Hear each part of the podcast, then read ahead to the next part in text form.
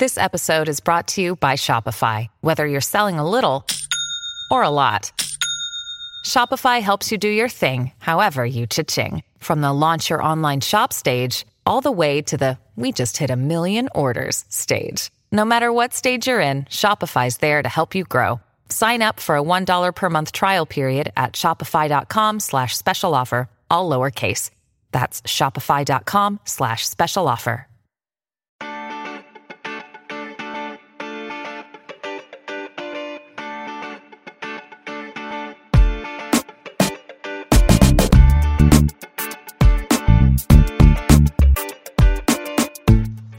Es el bar emisión Super Bowl, Champions League, el bar, el América, el antiamericanismo, la polémica, los dueños, hay un montón de temas.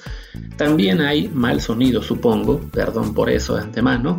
Desafortunadamente este episodio lo estoy grabando eh, en medio de un viaje corto que tuve que hacer, para el cual no me pude traer ni el laptop habitual, ni el micrófono habitual, ni vaya, apenas una muda de ropa. Así que estoy grabándolo desde una laptop viejita con el micro de la laptop, así que seguramente no se va a escuchar tan bien como quisiéramos. Y también, como estoy grabando esto más o menos a mi medianoche, y aquí en el departamento hay un letrero gigante que dice que de 10 de la noche en adelante no se puede hacer ruido, pues tengo que cuidar el no despertar a los vecinos que se vayan a quejar y me quede yo sin apartamento mañana. En fin, yo soy Luis Herrera y como se podrán imaginar, hoy no está desafortunadamente Martín del Palacio. Me dice que, pues, que no puede con el jet lag después de volar desde Las Vegas a Barcelona. Yo creo que más bien aún no puede con el dolor de haber visto a Michael Harman, un jugador que arrancó la temporada con los Jets, haber este, sido quien consiguió el touchdown de la victoria para los Chiefs en el Super Bowl. Pero bueno, él dice que es el jet lag, que no pudo ya más, que tenía que irse a dormir eh, porque además hoy sí no pudimos coincidir en horas justo por este viaje que yo hice. Y bueno, pero él promete que mañana le toca a él, que mañana él les entrega un episodio completito de su ronco pecho. Por lo pronto se quedan conmigo, que como siempre les digo, por favor recuerden que estamos en Apple Podcast, Spotify y muchísimas plataformas más. Así que por favor déjenos un review, el review con comentario, claro, de 5 estrellas para que más y más gente nos encuentre, como hicieron bastantes personas, también hace mucho que no les ponemos los reviews, nos dice por ejemplo Aldo Iván Hernández que invitemos a Diego Mejía para que nos cuente su experiencia en Juárez, buena idea, y sí, le voy a mandar un mensaje cuando acabe de grabar este programa. También nos ponía por acá este, Alberto González que se habla en León que tras la baja y ya divorcio de la afición con Cota, que Ochoa vendría a León al menos de aquí al Mundial y que se retire como una excepción. Pues yo la verdad, yo creo que Ochoa va a intentar quedarse en Europa porque él sabe que si vuelve a Liga MX va a tener aún más complicado el mantener el puesto eh, por el tema de la edad, ¿no? Le están tirando durísimo ahorita en los medios, ya vieron Osvaldo Sánchez, en las redes en general. Entonces para él, el seguir en Europa y jugando bien allá es algo que, pues en tema de jerarquía le mantiene, más allá de que, claro, ahora mismo Malagón anda muy bien, lo que ustedes quieran, pero bueno, para Ochoa el solo hecho de poder seguir en Europa, creo que él sabe que eso le, mantendrá a salvo, salvo que tenga un bajón de nivel muy importante, ¿no? Eh, también nos decían por aquí, ¿qué más? Eh, Nicolás Arriaga me decía a mí, Luis, para este episodio sí creo que estabas muy inspirado o de cuál fumaste. Se refiere al episodio de la tarjeta azul a la América. También José Antonio Torras, digo Porras, digo Torres, no, quién sabe cómo se dice, creo que es Torras. Nos señala, pese a lo mal que les cae a la América, se les agradece que sean tan objetivos. Son los únicos que mencionan lo que al menos yo vi en la cancha. Eh, nos toca chinga por hocicones las cosas como son. Bueno, ahí está. Eh, y hay más comentarios, pero bueno, les le dejaré algunos a Martín para su episodio de mañana y yo entro ahora sí a los temas. Eh, de nuevo, perdón por el tema del audio y porque no más esté yo. Aguanten conmigo, no sean malos. Si ya aguantaron este intro tan, tan largo, pues también pueden aguantar los no sé qué serán, 20, 25 minutos de episodio que me aventaré yo, arrancando, sí, con el Super Bowl, pero les prometo que será más de fútbol al final. Del Super Bowl, ¿qué se puede decir? De entrada, bueno, ya, quienes les gusta el americano ya, ya lo vieron, ya analizaron, ya, ya siguieron nuestros tweets, ya siguieron la cobertura por todas partes, así que no me voy a poner en, detalle largo del partido, solo pues recalcar eso, ¿no? Que lo que ya hemos dicho, que Mahomes es una bestia, que seguramente puede acabar siendo el GOAT, el mejor de la historia, en términos de su nivel de juego, quizás sí ya está en el pico de rendimiento más alto que se ha alcanzado, pero bueno, todavía le faltan muchos récords y muchas victorias para ponerse en la misma discusión que Tom Brady. No lo digo por ser fan de los Patriots, simplemente, bueno, Tom Brady ganó 7 Super Bowls, incluido uno a Mahomes cuando se enfrentaron. Mahomes lleva 3, va por buen camino, ya rebasó a varias figuras, rebasó a Peyton Manning, por ejemplo, eh, ante la era reciente a Drew Brees, a Aaron Rodgers, a Ben Roethlisberger.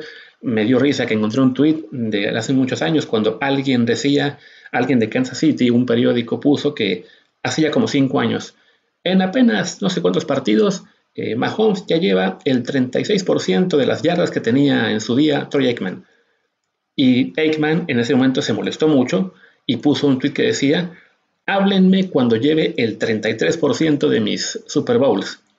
Aikman ganó tres con los Cowboys, o sea, es una leyenda por mérito propio, pero claro, eso lo puso en 2019 y pues el tweet ha envejecido un poco mal porque ya lo alcanzó Mahomes en términos de Super Bowls y claro, en nivel de juego nadie va a poner ahora a Aikman al mismo de, de Mahomes. Pero bueno, es eso, ¿no? Acabó siendo el MVP. Creo también que bueno, San Francisco se dio algunos tiros en el pie para variar, pero bueno, es, es parte del deporte, ¿no? Al ganador se le van a reconocer todas las, las virtudes, todas las grandes decisiones, el, ser clutch, el ser un equipo eh, que es ganador, que, siempre sabe qué hacer, que siempre tranquilo, y al que pierde, pues siempre le vamos a encontrar el por qué se, el por qué se equivocaron en esta jugada, por qué el entrenador no eligió tal, eh, no tuvo tal decisión, por qué, por qué, por qué. Bueno, en este momento, ¿por qué los Chiefs son los mejores? Porque tienen a Mahomes, que es el mejor quarterback en esta generación, y además un muy buen equipo redondeado, sobre todo la defensa, que es muy buena, con este coordinador defensivo, Steve Españolo, que ya con este es su cuarto anillo de Super Bowl como coordinador, ya es el mejor coordinador de la historia, con cuatro anillos.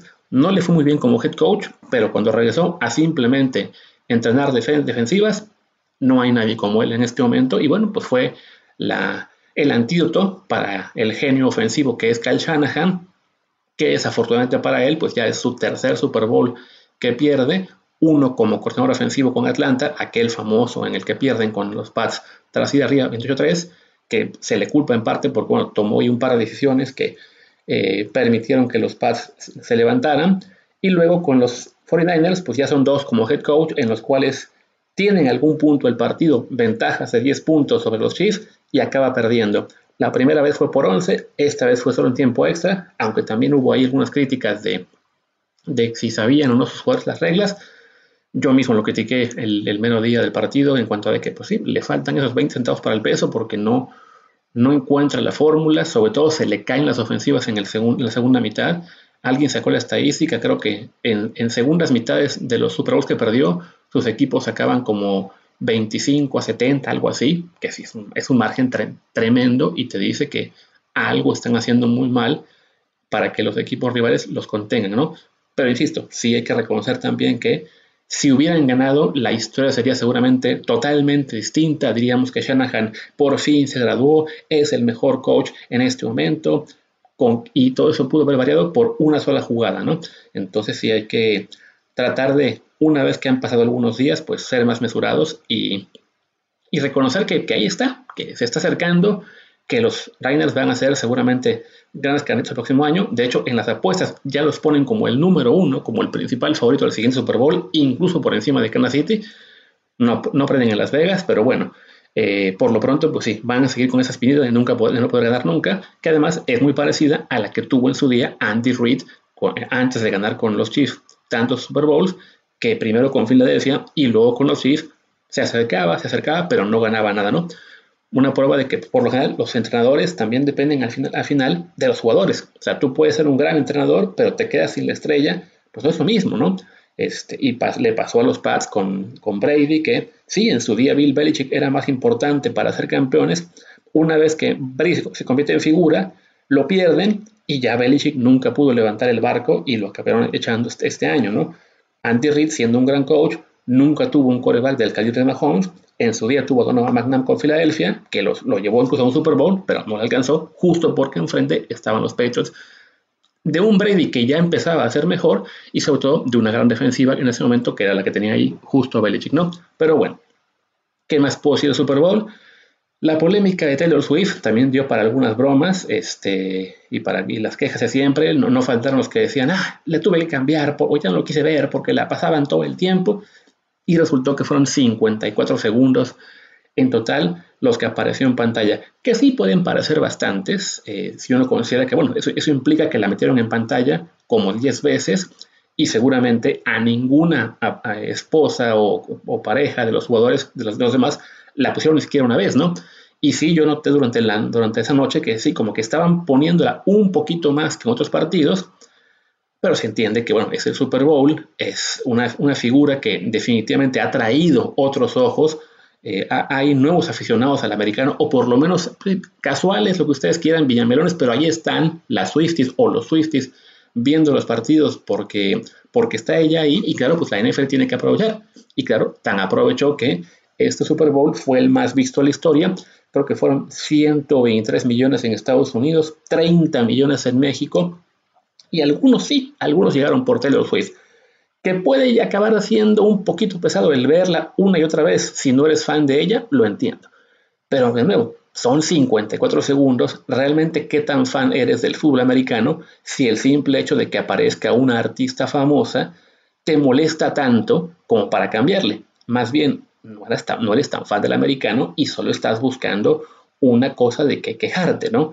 Que es algo que también me acusaban a mí en las redes cuando puse un tweet ya casi al final de la, transmisión, cuando comenté que lo más anticlimático que puede haber en los Super Bowl es la entrega del trofeo, porque, pues sí, después de una batalla, en este caso de una hora de partido, más casi 10 minutos de tiempo extra, este, o, 15, no recuerdo cuántos fueron, ya, porque son 10 por ejemplo en tiempo de temporada regular, no recuerdo ahora mismo cuántos fueron en, en tiempo extra, pero no importa, el chiste es que Partido larguísimo, muy apretado, se definió pues en la última jugada evidentemente, con grandes momentos de Mahomes, de la defensiva, con algunos errores, con sangre sobre lágrimas, con Travis Kelsey por poco arrollando ahí al pobre de Andy Reid, que tampoco era para tantos así, se pasó de tueste el buen Travis Kelsey, pero no era para después el escándalo que se hizo de que, es que a un jugador no, se le puede predicar eso, no, pasa en el americano y el propio Reed, lo aceptó, ¿no? Y bueno, es parte de la pasión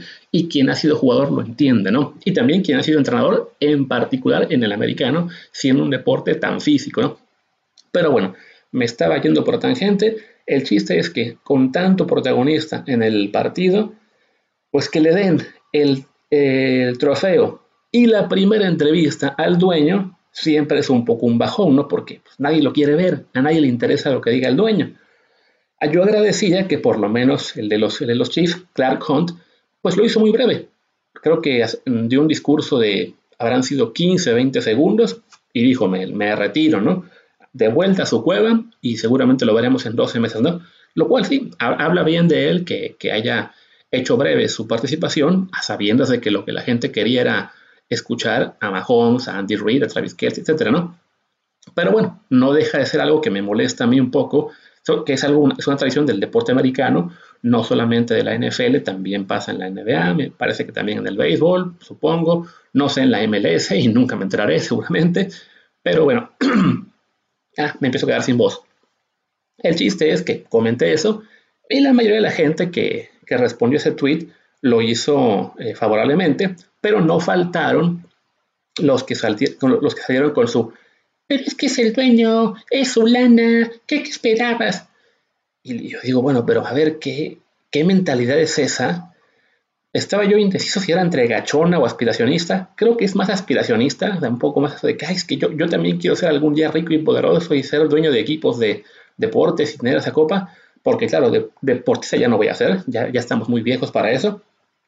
Y sí, pero varios se colgaron eso, que es que pone la lana. A ver, en el deporte, aquí lo hemos hablado en el podcast varias veces, los dueños nunca pierden. Y o sea, porque los deportes te, abren la puerta a muchísimas relaciones, contactos políticos, construcción, etcétera, eh, obras y muchas cosas más que te compensan de sobra lo que inviertes en el equipo. Eso lo hemos dicho hablando del fútbol. Y en el caso del fútbol americano, ni siquiera es que requieran todo lo externo que les da el ser dueños de un equipo. O sea, ser dueño de un equipo es un negociazo en Estados Unidos, tanto de NFL como de los deportes, pero sobre todo NFL, porque ahí, pues como está hecho todo en función de, pues, estos pactos colectivos, ¿no? De que, ok, toda la gana se, reparte partes iguales entre los equipos, bueno, casi iguales entre los equipos, y de ahí además sale ya lo que es el top salarial. El chiste es que los dueños se llevan poquito más de la mitad de los ingresos de la liga, limpios.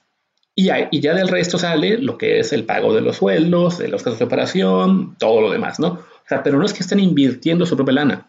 Es lana que le... O sea, si, un, si este año los Chiefs tuvieron 200 millones de dólares de nómina de jugadores y otros 150 de pagarle a los coaches, el estadio, eh, toda la operación, los viajes, etcétera, pues el dueño se quedó con otros 350 millones limpios, además de haber este, pagado ya eh, con el resto de la bolsa el, todos esos gastos, ¿no? Entonces, eso de que hay que son los que ponen la lana, se están arriesgando, no, es un negociazo el ser dueño de un equipo en, Estados Unidos porque nadie pierde.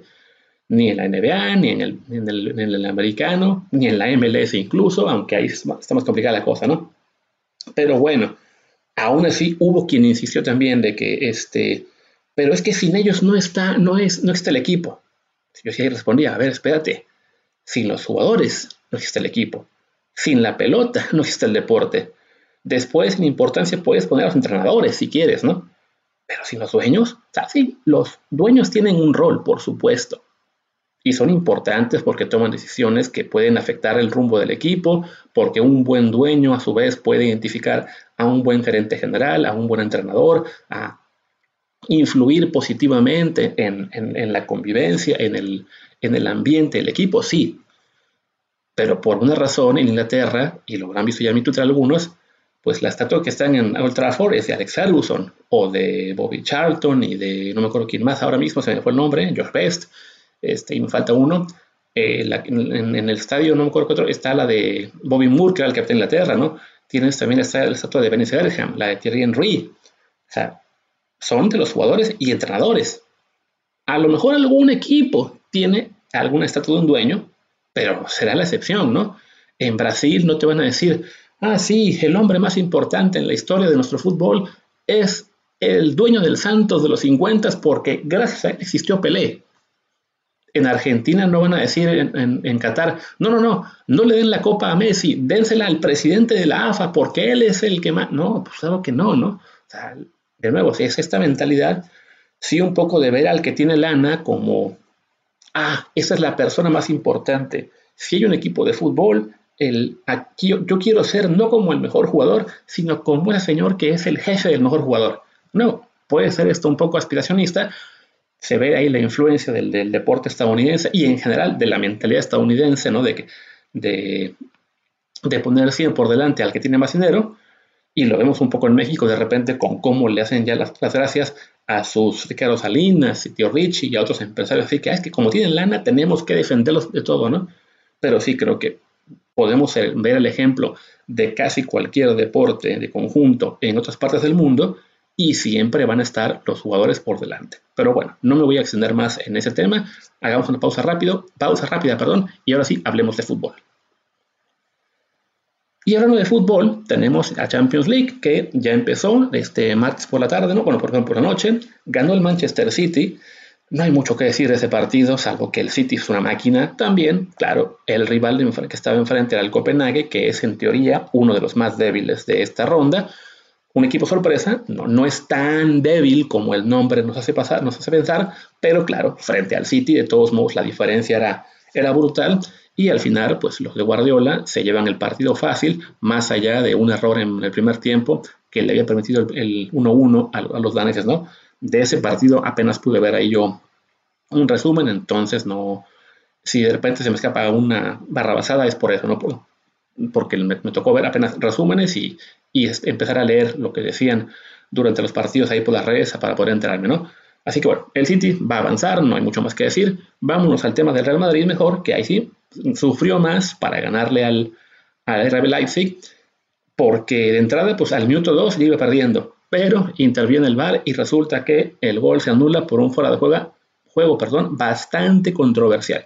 Voy a ponerle pausa a ese asunto del, del VAR, lo, lo, comento en un minuto, y mejor seguimos con que, bueno, el partido, pues fue eso, ¿no? Muy sufrido para el Real Madrid, con un Leipzig realmente, pues mejor, mejor en el trámite del partido, pero que este, se, encontró con un muro, un muro de, de nombre Andriy Lunin, este portero ucraniano al que habían fichado hace ya como, creo que como cinco años, si no mal recuerdo.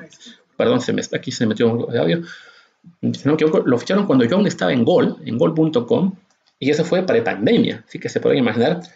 Y yo creo que ya le habían perdido un poco la fe, pero bueno, ya han pasado los años, ha madurado, tiene apenas 25, o sea, es un niño, pero a su vez ya como jugador ha podido evolucionar y hoy tiene una actuación espectacular en la cual detiene, él hace ocho, ocho atajadas, veía por ahí que el mejor amigo de Martín decía que es el tercer portero del Madrid que consigue esa cifra, antes de él Casillas y Courtois, y bueno, pues se, se forja esta gran noche del ucraniano que es, creo que hoy sí se gradúa como portero del Madrid, pobre Kepa, lo van a acabar devolviendo y muchas veces por, por participar, y cuando regrese Courtois, no es que vaya a generar una gran polémica si debe jugar Courtois o no, creo que de todos modos es mejor que Lunin, pero bueno, a Lunin seguramente se, le empezará a ver como un, como un portero que para el futuro puede ser el heredero y por en el presente pues tendrá que plantearse muy bien si, este, si se queda como suplente, portero de la Copa y con algunos partidos por aquí o por allá, o si deciden, ¿saben qué? Hay que prestarlo para que siga jugando, se siga desarrollando y si dentro de dos, tres años, no más, pueda realmente reemplazar a, a Courtois. Pero bueno, no solamente fue Lunin quien tuvo esta gran ocasión, también Brahim Díaz con su golazo, otro jugador al que habían fichado más o menos por esas fechas de Lunin, también antes de que yo saliera de gol, este, y que habían recordado, no, pues no funcionó, no, casi no ha jugado, lo vamos a regresar, bueno, lo vamos a vender, lo acabaron enviando al Milan, estuvo ahí, si no me equivoco, tres años, y miren, en el Milan se fue haciendo importante, se fue asentando, se fue haciendo mejor jugador, y ahora que está de vuelta en el Madrid, pues le tocó ser a él digamos, el que, el que llevara el peso del equipo hoy en cuanto a la presencia de Bellingham, que bueno, no estaba por lesión, y lo hace muy bien, ¿no? No es la figura Rodrigo, no es la figura Vinicius, no es la figura ni Tony Cross, ni usted, bueno, la, figura sí fue evidente de Lunin, pero a nivel ofensivo, pues es Brahim quien hace este golazo, y con 24 años, si no me equivoco, creo que lo, que también ayuda a recordar esto, y lo de Lunin, o sea, que qué bueno que fueron los a la vez, es de que a los jugadores de repente sí, pues se les tiene muy poca paciencia y si no la rompen en uno o dos años, sentimos que ya que son un fracaso, que hay que olvidarlos, quedan unos inflados. Y no lo digo únicamente por el ejemplo obvio aquí en México con Laines o con Marcelo Flores, sino en general el mundo es así. Sabemos una promesa importante, lo, ficha un equipo grande, no le va bien al principio y creemos de que ah, no estaba para jugar ahí, ¿no? Y es cierto, no estaba para jugar ahí porque todavía estaba muy joven y le faltaba mucho por desarrollarse pero si tienes paciencia, si hay un proyecto, si a lo mejor les puedes prestar a un equipo donde sí puedan jugar más y con menos presión, pues poco a poco van a evolucionar y más adelante, ya con, con experiencia, te pueden acabar siendo jugadores importantes, ¿no? Ahora mismo, bueno, este, Brian Díaz y Lunin son jugadores que te pueden dar 7, 8 años de gran nivel. A lo mejor no va a ser eh, Brian Díaz la estrella del Madrid, porque bueno, está Bellingham, va a estar Mbappé en teoría, si no se vuelve a, arrepentir, seguirá ahí Vinicius, pero sí puede ser bueno, un jugador más de los importantes. Y, y Lunin sí creo que si sigue este desarrollo, sí puede acabar siendo el siguiente en la, en la lista de grandes porteros del, Madrid después de Courtois, ¿no? Y bueno, como les decía, ¿no? Pues el Madrid así gana. Cuando juega bien, este, arrasa. Cuando juega mal, de todos modos se encuentra la forma de ganar. Y a veces también está el tema de la polémica esta del VAR, ¿no? Yo creo que, bueno, por lo que pude ver de esa repetición, hay elementos para decir que si era de fuego, aunque claro, pues es, es difícil y, siempre es esa percepción de que, ay, es que al equipo grande lo ayudan, ¿no? es el caso del Madrid y es el caso del América, que pasó el fin de semana con este penal que le marcan a Barreiro, que se armaron los dos bandos, por un lado, de, de decir, no, es que no era penal porque la jugada no es clara, miren, la, toma es dudosa, y se armó una, una, pachanga con ese asunto, y si no me equivoco fue hoy mismo en la mañana, quizá de ayer en la noche, no sé seguro, que, bueno, que la federación publica el video completo de lo que fue esta revisión del VAR, de la jugada del, América León me refiero, y es cierto que en algún punto el VAR y el AVAR, su asistente, eh, no están seguros, comenta uno de ellos. No tenemos muchos, tenemos, creo que, creo que dijo, tenemos pocos elementos muy claros, pero bueno, lo sabía y entonces llaman al árbitro y le piden que revise.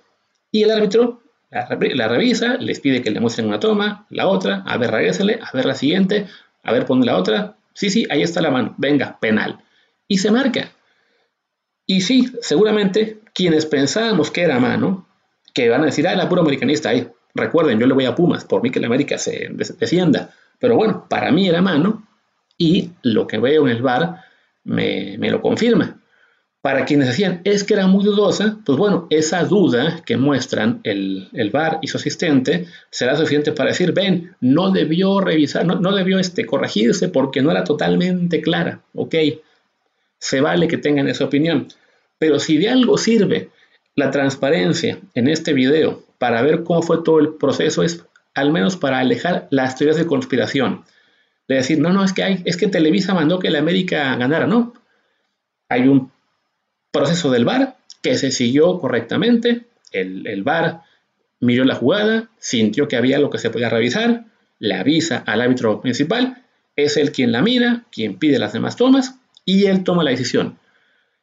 Que estemos o no de acuerdo con ella, se vale, pero por lo menos creo que la mayoría de la gente razonable podrá decir, hey, estamos de acuerdo en que fue un proceso normal y no hay espacio aquí o no debería haberlo para estar con conspiracionitis solo porque se trata de la América.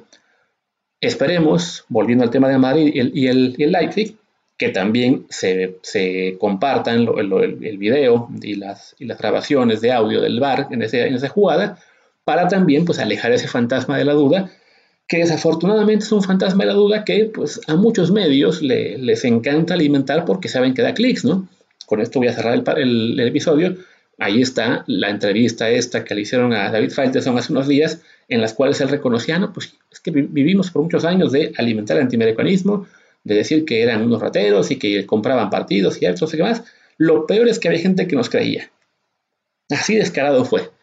Y claro, al día siguiente ya se empezó a decir, creo que le respondió a Ramón Raya, bueno Ramón, es que nunca lo pudimos comprobar, pero de que existió, existió. Hombre, a ver, si acabas de decir un día antes o dos lo peor es que la gente nos creía y en esa misma entrevista reconociendo que vivían o que gran parte del éxito que hubo en su día con la fórmula Joserra fue simplemente el encontrar un villano que era el América y Televisa y alimentar la sospecha, la, conspiración, la duda contra ellos, porque así iban a dejar contentos a los fans del, de Chivas, de Pumas, de Cruz Azul, pues saben que, ok, pues yo como fan de Pumas agradezco poder odiar al América, pero también tengo que ser más razonable y decir, ok, esto que tanto se habló de que haya ayuda, sino pues no es tan, este, tan, tan sencillo como nos quisieron hacer ver mucho tiempo, ¿no? Claro, que hemos comentado, ¿no? Que los arbitrajes suelen ser un poco tendenciosos, ya sea hacia el equipo local o hacia el equipo grande, eso existe, eso es cierto.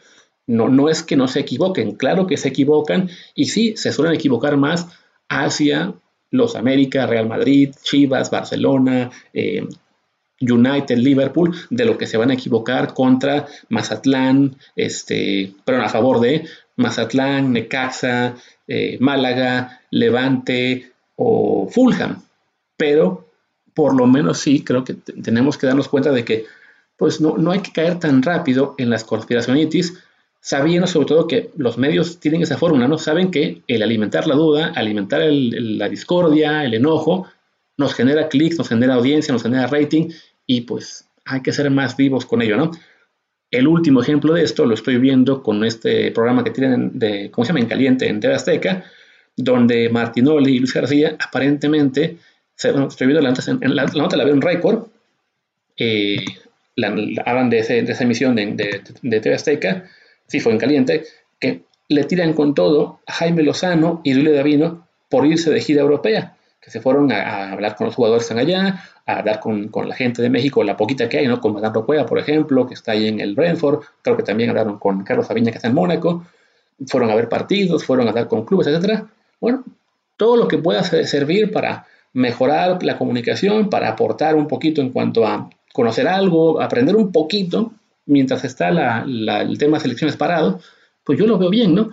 Pero claro, pues como a Martinoli y Luis García, ellos ya saben que lo que les hace vender es ser los que le pegan a la selección, pues lo van a hacer incluso en un tema tan inocuo como es que en pleno enero-febrero, que no hay fecha FIFA y que tampoco hay eh, pues mucho más que hacer en términos de, ah, pues vamos a ir a ver los partidos del arranque de la del clausura, que pues sabemos que no están al nivel de la, de la, segunda mitad del torneo o de, la, o de la liguilla, pero bueno, hay que ir a verlos. Pues no, a ver, creo yo que aprovecharon bien el tiempo en, en salir de la burbuja mexicana y este y aprender un poquito, ¿no? Como mínimo, el poder hablar con otros clubes, de, métodos, de, trabajo, de, ver partidos, ver cómo se dirigen desde allá, etcétera, creo que no hace daño, ¿no? Pero sí hace daño de repente, pues el caer en estas trampas de, que ponemos los medios de eh, buscar criticar todo o reventar todo, porque con eso vamos a generar audiencia. Y bueno, yo creo que de la audiencia de este programa seguramente ya no queda ni el 20%, así que voy a decir basta. A los que siguieron hasta el final, pues muchas gracias. Insisto, mañana le toca a Martín. Esperemos que también se aviente una buena media hora de su ronco pecho. Por lo pronto, ah, y ya el jueves trataremos de volver un poco a la normalidad. Si, ambos tenemos ahí buen acomodo con horarios, con el episodio habitual de YouTube, que pues tendríamos que hacer ahí sí, les digo, ¿no? El jueves, eh, ahí sí, a dos voces, ambos presentes, ¿no? Pero bueno, por lo pronto me despido. Yo soy Luis Herrera, mi Twitter es arroba LuisRHA, el del programa es desde el bar POD, desde el bar pod, que también es el canal de YouTube, y en Telegram estamos como desde el bar podcast. Muchas gracias y hasta la próxima.